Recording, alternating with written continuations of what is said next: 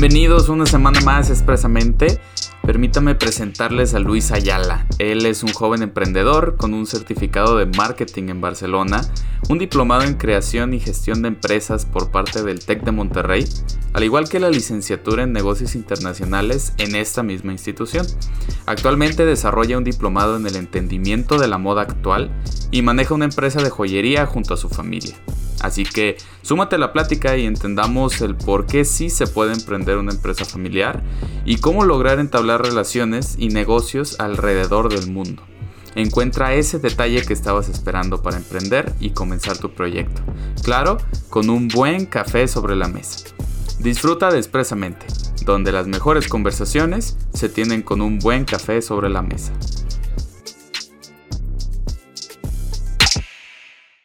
Y bienvenido mi pollo, ¿por qué no saludas a la audiencia, a todas las personas que nos están escuchando? Qué gusto tenerte por acá. Sí, Sergio, ¿qué onda? Pues nada, un, un gusto estar aquí y pues qué chido que invitaste y em, pues ojalá que pueda compartir un par de cosas que le puedan servir a mucha gente. Definitivamente que sí. ¿Cómo te ha ido con todo el tema de la cuarentena? ¿Cómo se ha ido con el negocio? ¿Cómo han, han ido fluyendo las cosas? Pues afortunadamente es igual vamos a hablar un poquito más adelante, pero pues el, negocio es joyería, entonces sí nos podemos, nos podemos respaldar mucho con, las ventas en línea y los envíos y de alguna manera seguir operando, no, no, igual que siempre, pero sí se puede sacar la chama. Chingón, pues estoy muy contento de tenerte por acá, mi querido eh, Luis. Para los que no sepan, Luis es conocido como el pollo, pero para los amigos exclusivamente. Que quiero entender esa historia, ¿de dónde surgió el pollo? ¿De dónde, de dónde surgió este apodo? Porque yo te conocí ya siendo el pollo. Ese apodo surgió porque um, estaba en la, creo que era primaria. Estábamos en la primaria y era un viaje, creo que veníamos de Michoacán veníamos de Mazamitla. De Em, y no recuerdo, no, es por un chiste. O sea, sucedió por un chiste. No recuerdo bien el chiste, solo recuerdo que, que alguien lo contó y era, el chiste, era de esos chistes que te preguntan algo. Y yo contesté, o sea, eh, estábamos en un camión, dicen el chiste y el chiste era una pregunta. Y yo contesto, es un pollo, güey, ¿no? Y, y, y, era cierto. El problema era que nadie, o sea, el chiste era que no latinaras. ¿No? Porque estaba medio oh, difícil. Entonces yo la atiné y fue, güey, ¿cómo la atinaste? Y ahí se me quedó. Desde la, desde la primaria hasta, acá. Ese apodo viaja más que yo. O sea, le llega gente que ni siquiera he conocido y, y así. Es, es, como, como muy mexicano esa manera de, de, ponerte un apodo, ¿no? Es como, no sabes de dónde surge, solamente pasa y todo el mundo te conoce así. Pero bueno. Lo Buenísimo, pues eh, mi querido Luis, me da muchísimo gusto tenerte aquí con nosotros. Eh, verdaderamente creo que tienes mucho que aportar al podcast. Y pues, ¿por qué no inicias presentándote un poco eh, qué es lo que haces, qué es a lo que te dedicas en los proyectos que tú has incursionado, que has lanzado? Platícanos un poquito de tu proceso personal. Pues yo soy Luis. Em, yo soy un recién egresado del TEC en mayo, en mayo terminé mi carrera, entonces pues, realmente estoy fresco. Um, yo creo que algo, algo de, las cosas más importantes em, a lo largo de mi vida es que mis papás me acostumbraron mucho a trabajar desde chico. Entonces, no soy de esos estudiantes que, digo, por, por, por fortuna, yo sé que tiene que ver mucho con la forma en la que me criaron, de esos estudiantes que, mm, que empiezas a trabajar hasta que se gradúa. O sea, yo fui todo lo contrario. O sea, desde, y, llámale trabajos de verano, llámale, llámale trabajitos, pero desde la secundaria estuve, estuve, estuve probando en ciertas cosas, a veces sin ganar dinero, a veces ganando un poco, y, mm, pero la idea fue que me fue acostumbrado. Entonces, eso es muy importante porque creo que también em, parte mucho de lo que vamos a hablar un ratito más, y mm, hoy en día me dedico a la joyería. Buenísimo. Igual vamos a Tienes un par de, proyectos. Sí, sí, sí. Ah, perdóname, eh, me habías platicado que, y conozco un poco el proyecto de cerca, eh, desarrollas una línea de, de, pues, ¿cómo lo llamaríamos? ¿Pulseras tal cual? Eh, ¿Joyería? ¿Joyería? Sí, joyería, ah, llamada Todos Santos. Y, también te, relacionaste con un tema de, una tequilera. Ah, el día de ayer, previo a micrófonos, eh, desarrollando un poco de la plática que queríamos llevar acá, eh, hablabas de todos esos procesos en los cuales precisamente como recién egresado de la universidad y para todos los que nos estén escuchando que estén eh, en esta misma situación, creo que es un proceso un tanto raro, confuso, porque no, o sea, realmente la mayoría de las universidades no te explican qué hacer después de, de, la escuela, ¿no? Y, y, más en el tema como, como el tuyo, que es el TEC de Monterrey, pues una de las primeras cosas que te dicen es emprende algo, ¿no? ¿Cómo, cómo fue ese primer proceso para ti? Eh, post a la universidad y en emprendimiento? Pues en particular, mi experiencia con el TEC fue que, y yo creo que va a, ser, va a ser el caso de muchísima gente, y no va a ser el caso también de muchísima gente. Yo creo que cada quien vive su universidad de una manera muy personal y muy, muy única, pero la mía fue que, bueno, mi carrera fue negocios internacionales, no me cambié en ningún momento, yo estaba en la UP, eso sí, eso sí creo que es importante saberlo. Vengo de la UP y me, me cambié al TEC por razones personales. Y mm, mi trayectoria en el TEC, y digo, también creo que mucha gente va, va, va a estar de acuerdo conmigo, es que la mentalidad del TEC es muy eh, de, emprendimiento, de, al menos a lo largo de tu carrera, es emprendimiento, desarrollo de negocios, este, networking, etcétera todo lo que tenga que ver con ese mundo. Y lo que yo me topé justo al graduarme, y te digo que fue el caso también de muchísima gente, es que, digo, para bien o para mal, es muy fácil encontrar un trabajo y es muchísimo más fácil también quedarte en ese trabajo que realmente seguir emprendiendo o empezar a emprender algo.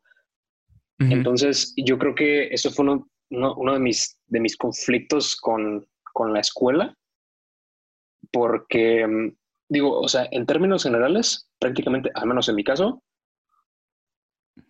te vendían algo a lo largo del semestre y al final del semestre las puertas se te abrían para que lo hicieras de otra manera o tomaras otro camino. Completamente. Justo, justo hacia eso iba, ¿no? Con, con ese comentario, con esa pregunta. Es porque, bueno, hablando de tu historia y tengo el, el honor de, de, conocerte un poco más de cerca, pues vienes de una familia de, negocios, una familia que se ha dedicado eh, al tema de la joyería, como bien lo dices, por un buen tiempo. Y, al mismo tiempo entras a una universidad donde todo el tiempo el lenguaje es emprendimiento, negocios, networking y desarrolla y crece y potencializa y bla, bla, bla, ¿no? Y justamente eh, previo a esto eh, teníamos una ligera, pues, un ligero debate, si lo pudiéramos denominar así, una, una un diálogo en relación al concepto de emprendimiento. Yo sé que este podcast nos dedicamos a hablar de negocios y nos dedicamos a hablar de emprendimiento también, pero, pero tú mencionabas que en lo personal tú te sentías un poco como, ah, sintiendo esta sensación rara con esta palabra, porque desgraciadamente a veces ya no sabemos para qué la utilizamos, ya no sabemos qué es lo que significa. Tú me decías, no sé cuándo eres un emprendedor y cuándo dejas de ser un emprendedor, ¿no? Entonces, ¿por qué no, por qué no entramos en el tema con, este primer punto? De por qué te ocasiona este, esta sensación incómoda con el concepto de emprendedor. Pues, para empezar, creo que, creo que empieza con la escuela. Entonces, es lo, que decía hace poquito, hace ratito. El TEC, el es una escuela buenísima, o sea, yo, yo creo que no cambiaría mi, mi, no cambiaría nada. Estoy muy contento con ella, pero es una escuela que te mete mucho los conceptos del emprendimiento, del emprendedor, el emprendedor es esto, el emprendedor es el otro, el emprendedor, el emprendedor, el emprendedor. Y, y eso ocasiona que, pues, que te quemes la palabra, ¿no? Digo, o, o terminas enamorándote del concepto o lo terminas odiando. Yo creo que lo termino odiando. Además de que yo siento que es una palabra que, hoy está muy cargada. Y que está tan cargada, y va a sonar muy raro que lo diga, pero está tan cargada que para ciertas personas pierde sentido. sea, ya, ya, ya, no tiene ningún peso. Es una palabra que tiene tanto contexto, pero muy utilizada. Sí, o sea, estoy completamente de acuerdo contigo y, lo, lo, hablábamos, ¿no? Porque eh, de pronto en muchas universidades, por lo menos hablando aquí a nivel eh, local, aquí en, en, la zona metropolitana de Guadalajara, pues sí se presta mucho el, emprende, emprende, emprende, pero al final, como bien mencionas, el diálogo es, consigue un trabajo muy bien posicionado, ¿no? Entonces, encontramos estos dos extremos del emprendedor, porque de pronto, y no está mal, y o sea, insisto, está bien. Algunas de las mejores historias empezaron de la nada, ¿no? Y, y el tema es que de pronto creo que la gente está más preocupada por autodenominarse un emprendedor en lugar de primero hacerlo y luego ser reconocido como tal, ¿no? Y podemos hablar de personas con negocios muy chicos que se hacen llamar emprendedor, pero luego ves eh, monstruos de personas que están desarrollando un proyecto también se hacen llamar emprendedor. Y esto no es una clase de etimología, no queremos enfocarnos en la raíz de, de, la palabra emprendedor como tal, pero sí entender realmente qué es lo que hace a cada uno, ¿no? Qué es lo que realmente construye a un emprendedor. Y, luego tenemos este otro extremo, y, es este extremo donde la universidad te dice, oye, pues consigue un trabajo bien, ¿no? Y que nos vamos a las viejas...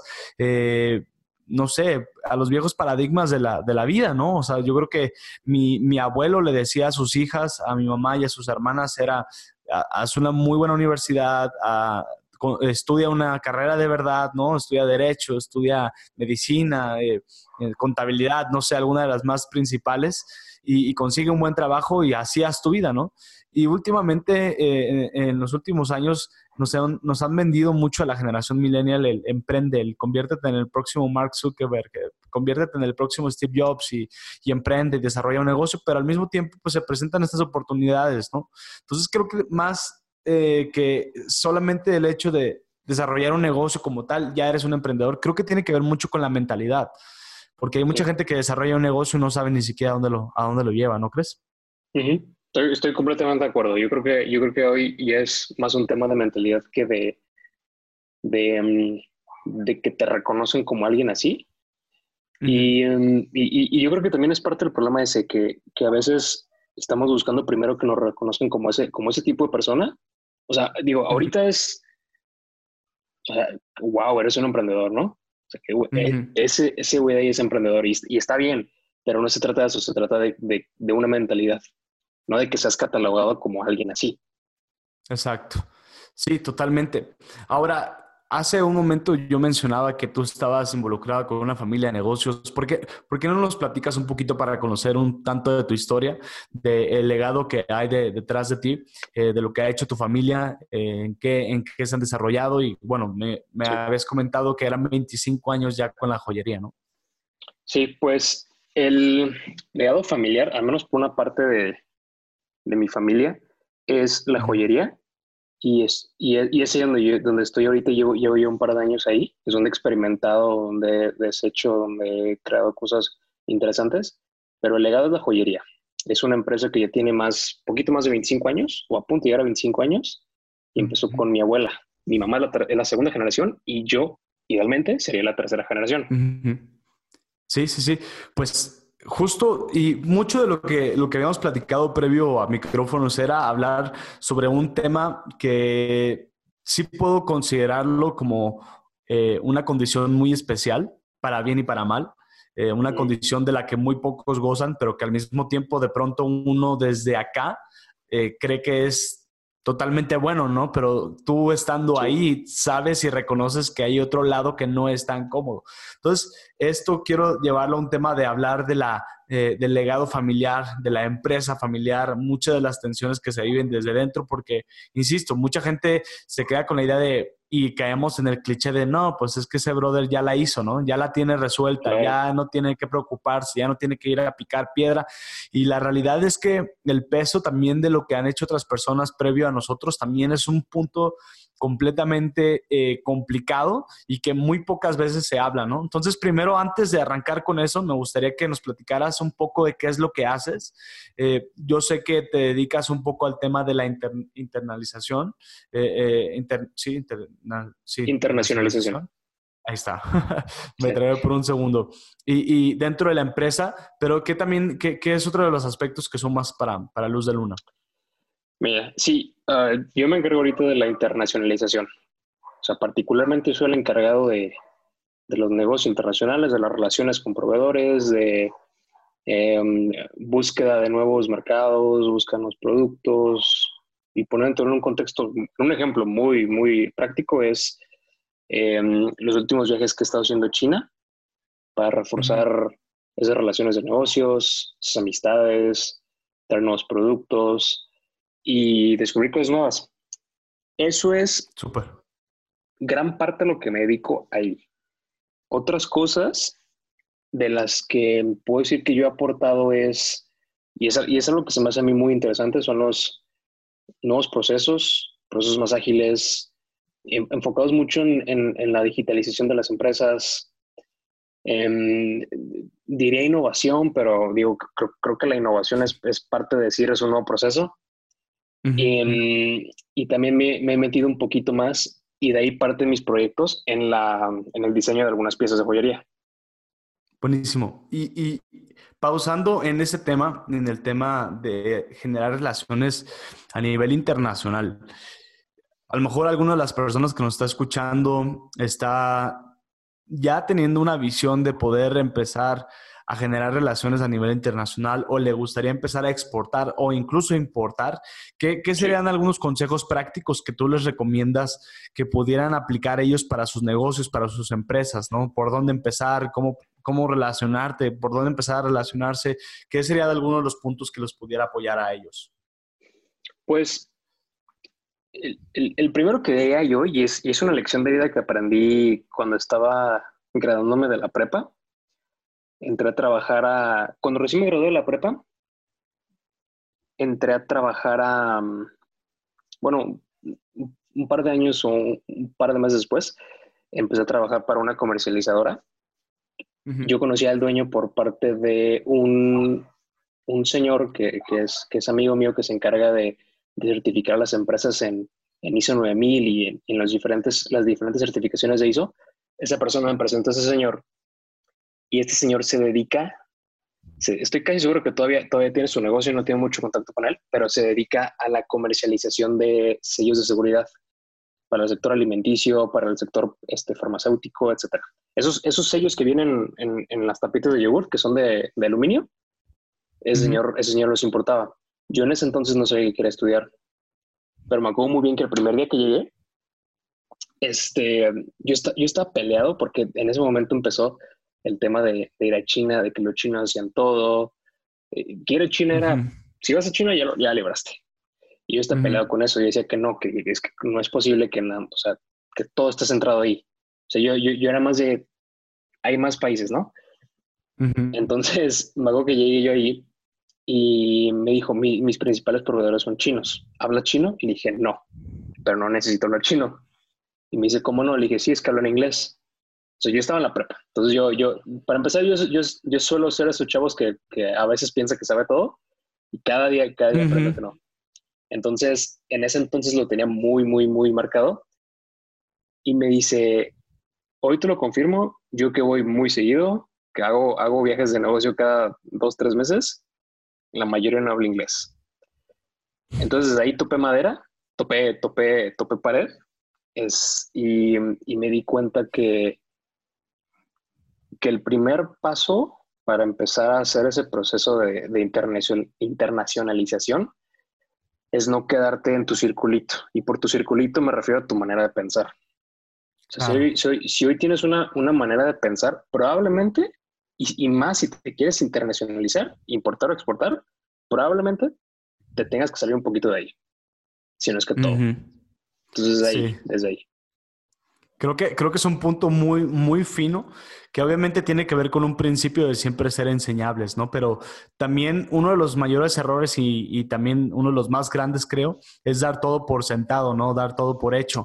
Entonces, yo creo que en el tema de los negocios y más cuando se trata de, exportación, importación o relaciones, relaciones internacionales, que no tengo yo el gusto de, de, haberme, de enfocarme en algo de ese estilo, pero sí creo que tiene que ver con el hecho de pensar y asegurarte de que la manera de hacer negocios en México es como lo hacen todo el mundo cuando en realidad no lo es, ¿no? Y creo que acabas de dar un consejo súper importante. Sí creo que el inglés es un idioma universal, aún tal vez 60, 70%, eh, me atrevo a decir, pero el otro 30 es completamente un idioma alemán, puede ser eh, chino, como bien mencionas, puede ser francés, ¿no? Puede ser incluso el mismo español.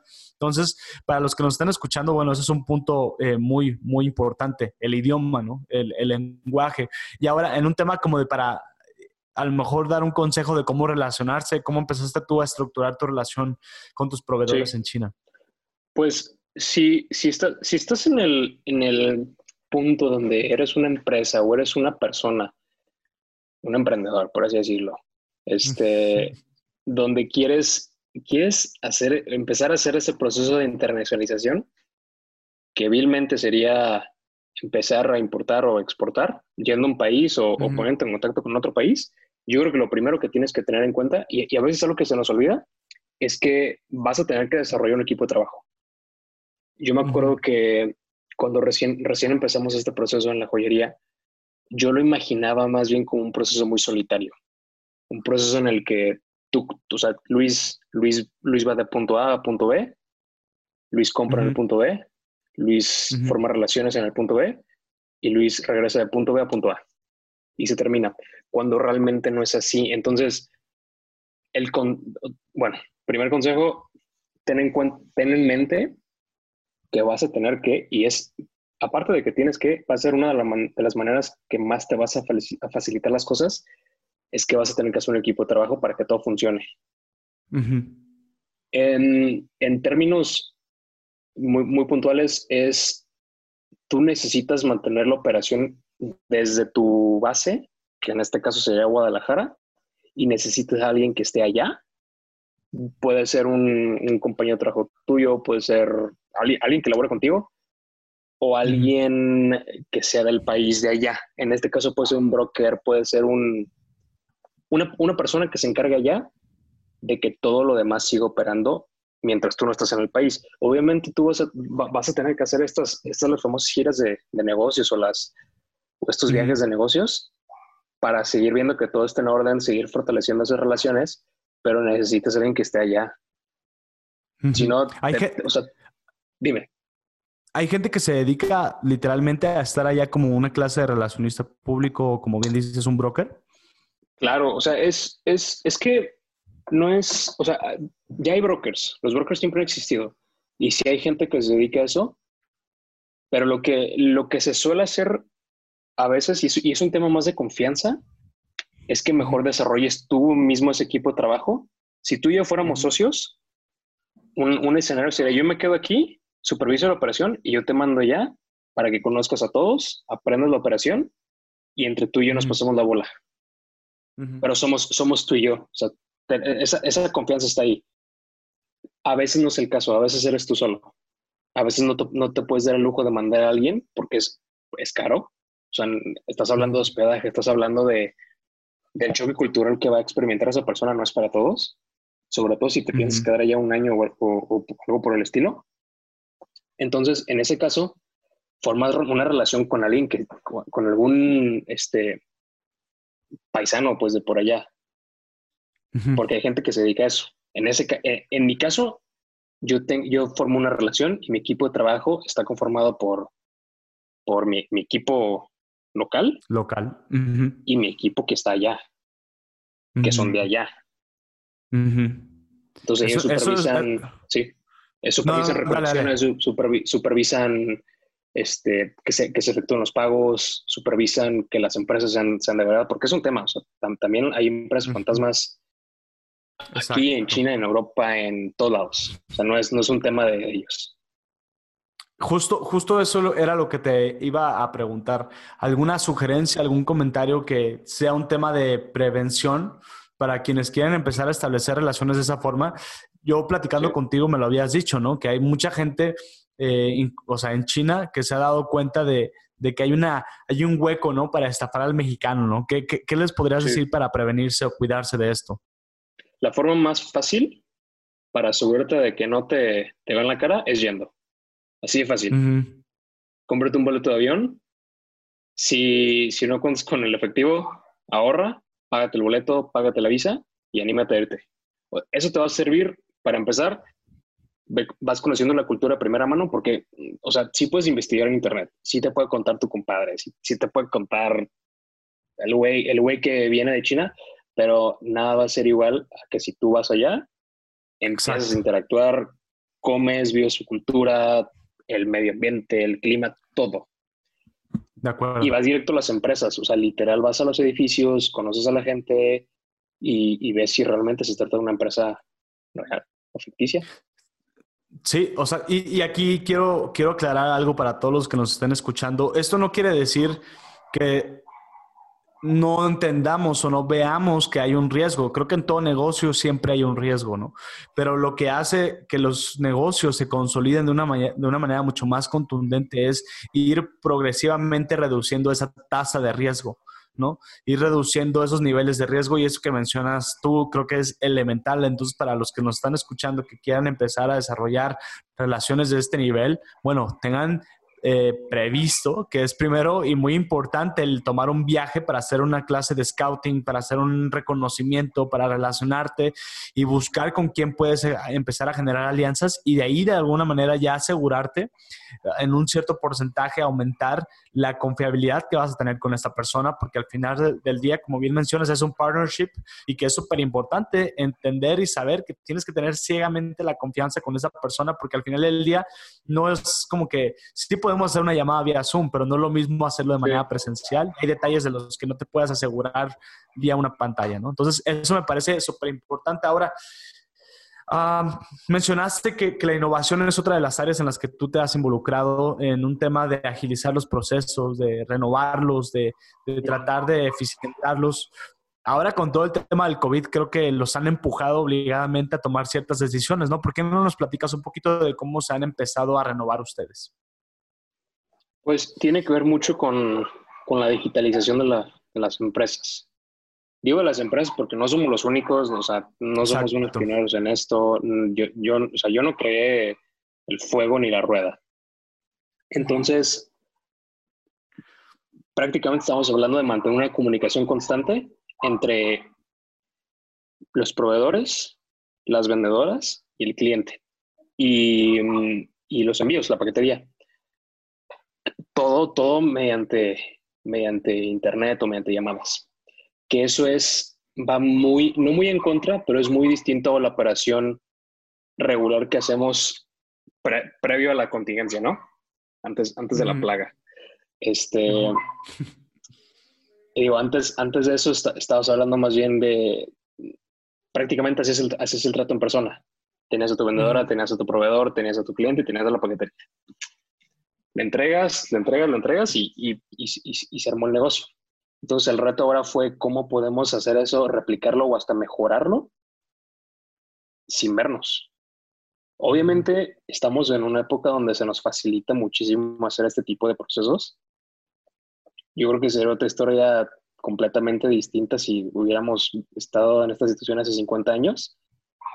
Pero esta innovación de la que, de la que estamos hablando eh, se trata de adentrarse de lleno a estos procesos porque probablemente en, la operación regular los medios digitales o la tecnología es algo en lo que te apoyas nada más, como para que te dé este, una cierta seguridad, pero ahora depende 100% de esto, ¿no? Entonces, ¿cómo aseguras que los canales sí sean eficientes? ¿Y cómo aseguras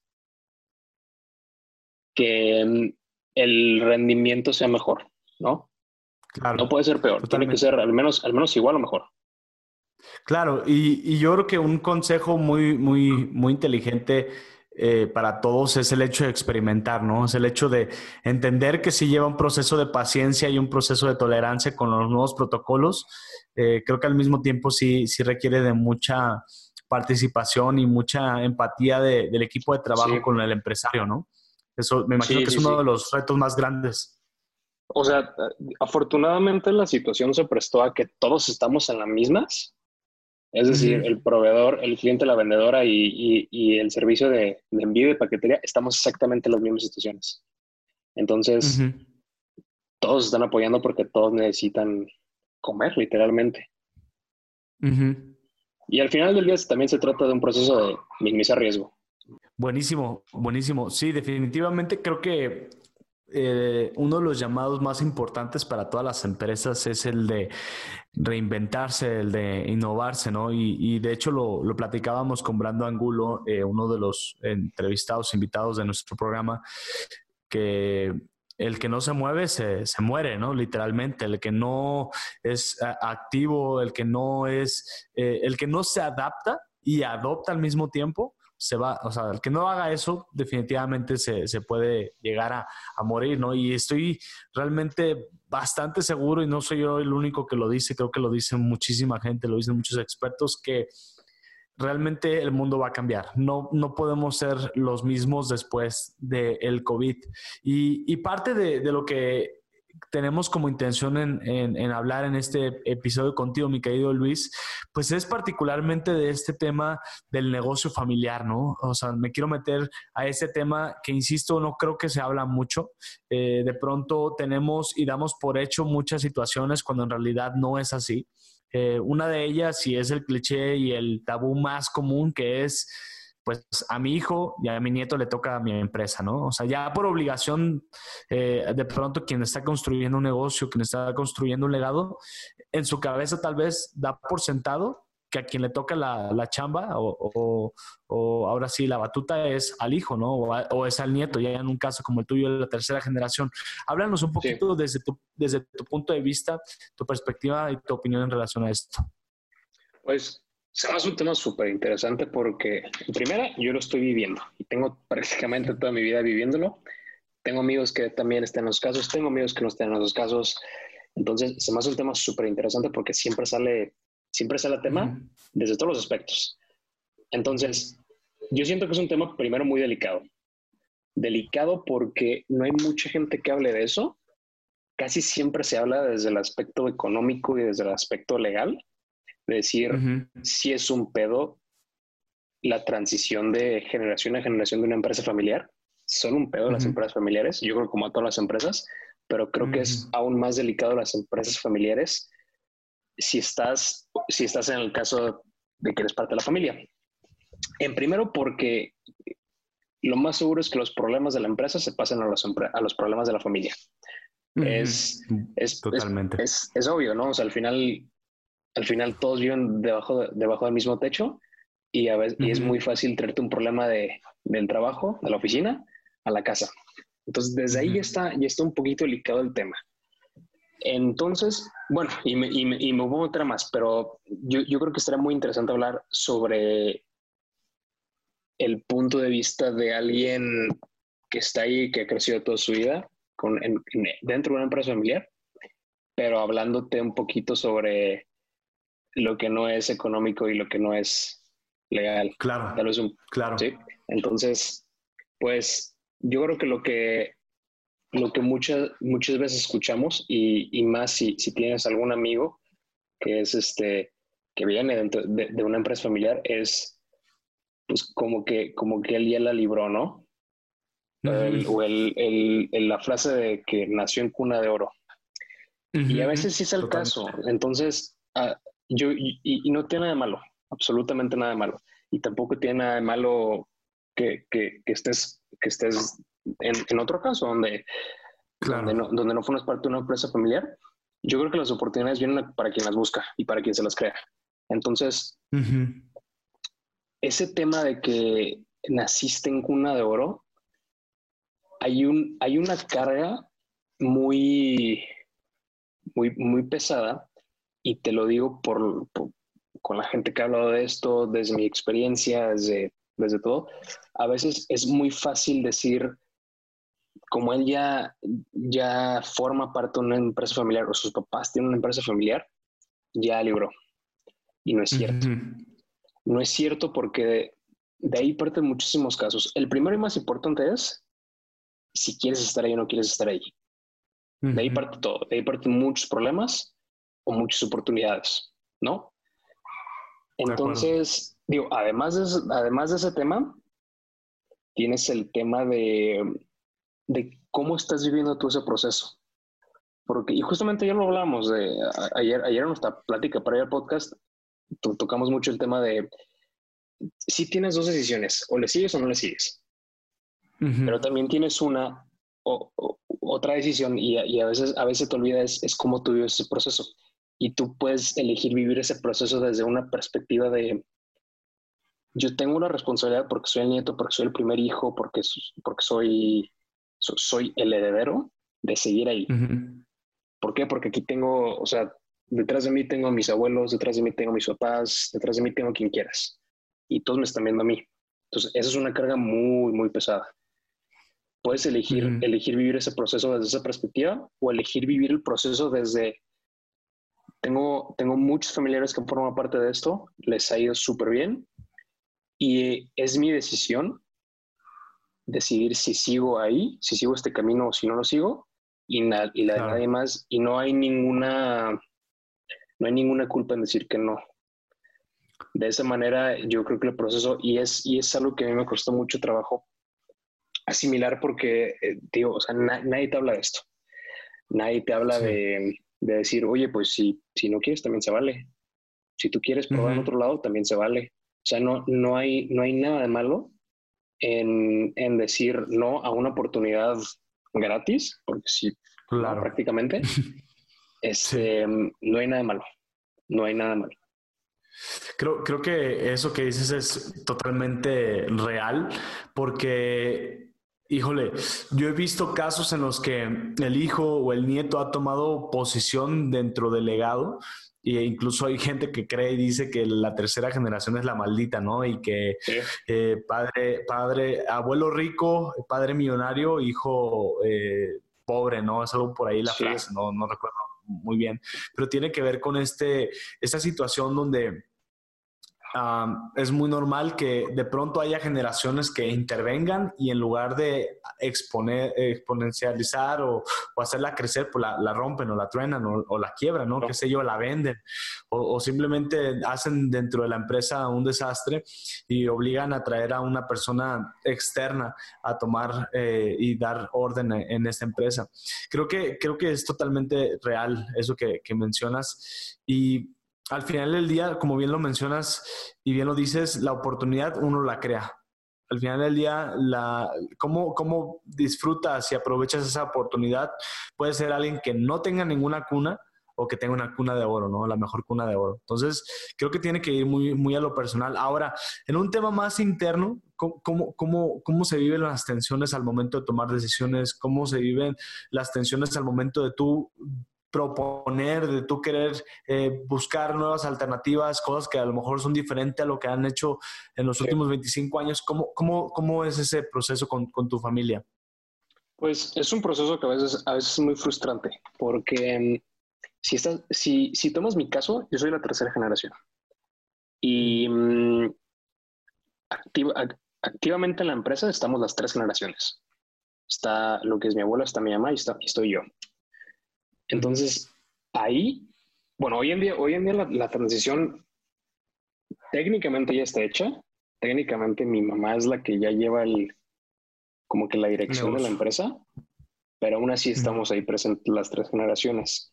Y al decirte que, al decir activamente, es porque la decisión al final del día sí la toma una persona, pero se discute muchísimo entre esas, entre esas tres personas cada quien tiene un punto de vista distinto, cada quien viene, de una generación completamente distinta y cada quien tiene perspectivas distintas. Entonces, se discuten los puntos. Si yo, obviamente yo desde, desde, mi, desde mi punto de vista, yo veo que algo está bien y veo que algo tal vez no está tan bien. Entonces yo propongo, hey, vamos haciendo esto.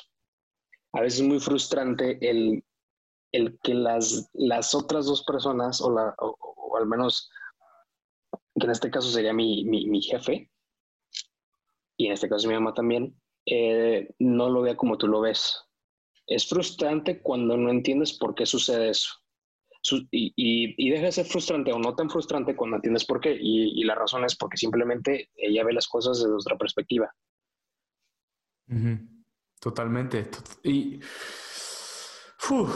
yo, yo creo que se queda muy corto lo que estamos hablando en relación a lo que se vive dentro de la empresa, pero, pero creo que sí es un punto de lo que las personas que estén en una posición parecida a la tuya van a entenderlo y, para los que nos escuchan y que estén en esa posición, pues simplemente repetirles y decirles no es tu responsabilidad, ¿no? No es tu chamba obligadamente tomar la decisión de sí continuar dentro de la empresa. Puede ser que tú te desarrolles por una parte totalmente eh, independiente y está buenísimo, ¿no? Al final del día es una decisión y para los que están eh, iniciando con un proyecto, desarrollando un legado, híjole, pues nada más recordarte que no es obligación de tus hijos seguir con esa línea. Puede y existe la posibilidad y si sí, qué cool, pero al final del día no es, no es totalmente su carga, no es su responsabilidad, porque a veces se construyen las empresas bajo ese fundamento, ¿no?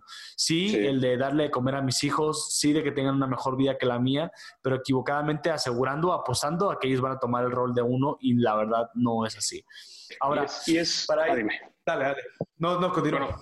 es, eh, es, una visión muy noble el pensar, o sea, todo esto lo estoy, lo estoy haciendo para que mis hijos no batallen, o sea, se vale.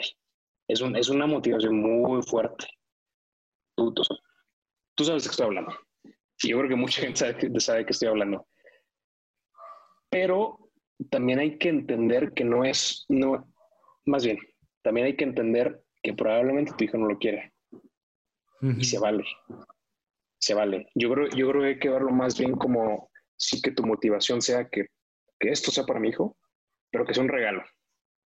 O sea, tal vez, tal vez aquí igual un par de, un, par de personas no, no, coinciden conmigo porque, o sea, es, es, un tema muy delicado hablar de una empresa. Y es más delicado pensar que es un regalo una empresa, ¿no?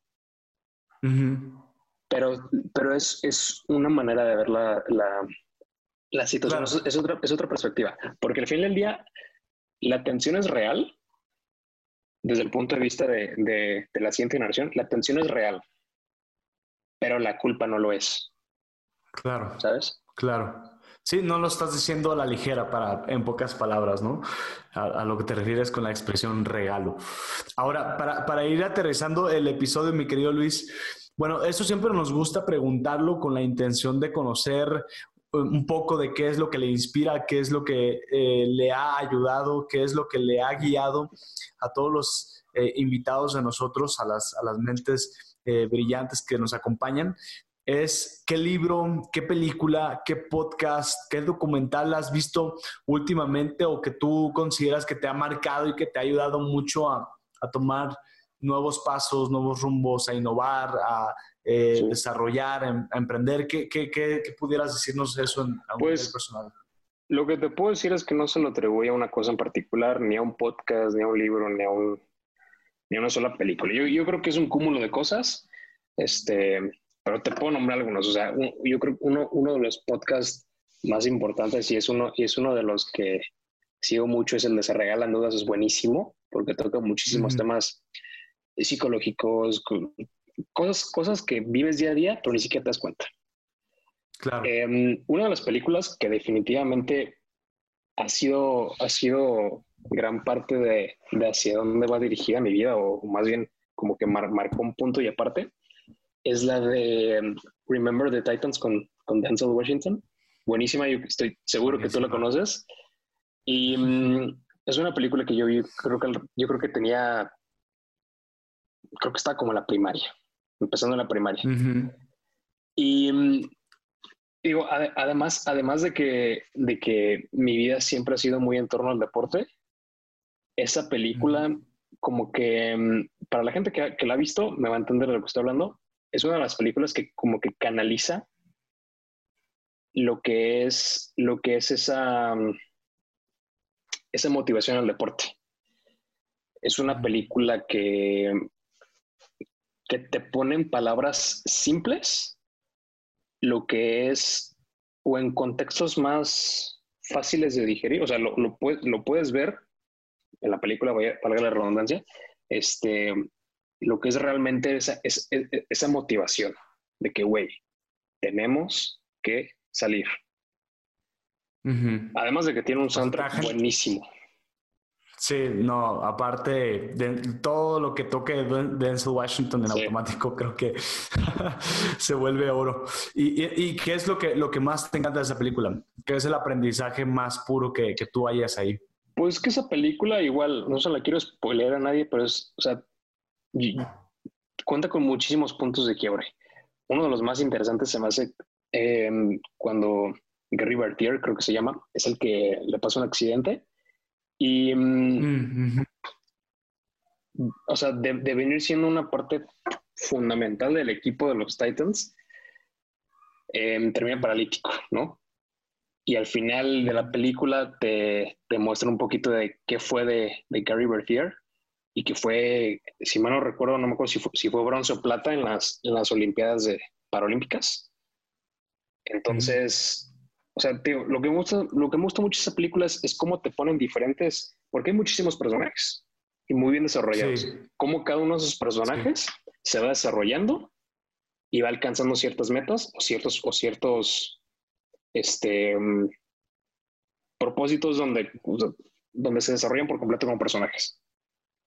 Sí, para, para, los que nos estén escuchando y que no la hayan visto, eh, la tienen que ver de ya, o sea, que sea parte de su eh, list eh, en, en, casa.